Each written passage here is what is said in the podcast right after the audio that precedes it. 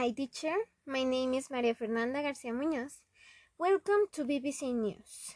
I'm going to talk about Eternal mixed reviews for Chloe Zhao's inspired Marvel movie. This films' same cast include Gemma Chan, Richard Mays, Kit Harington, Angelina Jolie, and Salma Hayek.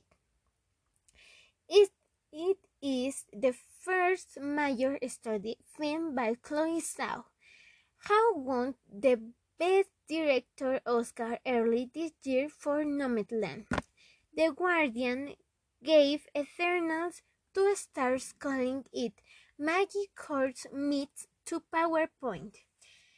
The paper's critic Steve Rose says Zhao managed to get some nice looking shoots and personal drama in her superhero debut, but there's just too much methodology to explain.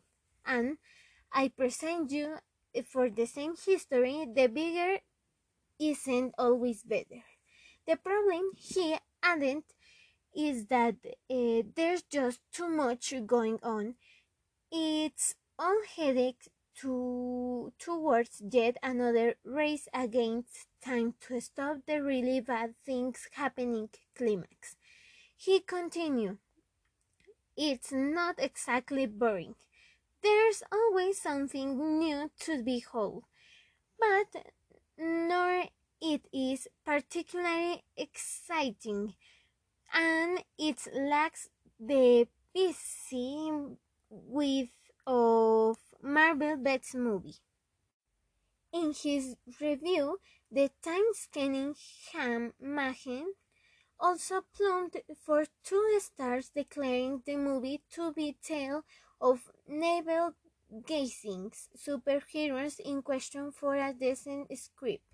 He wrote, There's a strange self sabotaging energy at the heart of his of this landmark blogspot.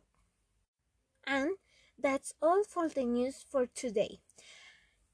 Thank you for listening.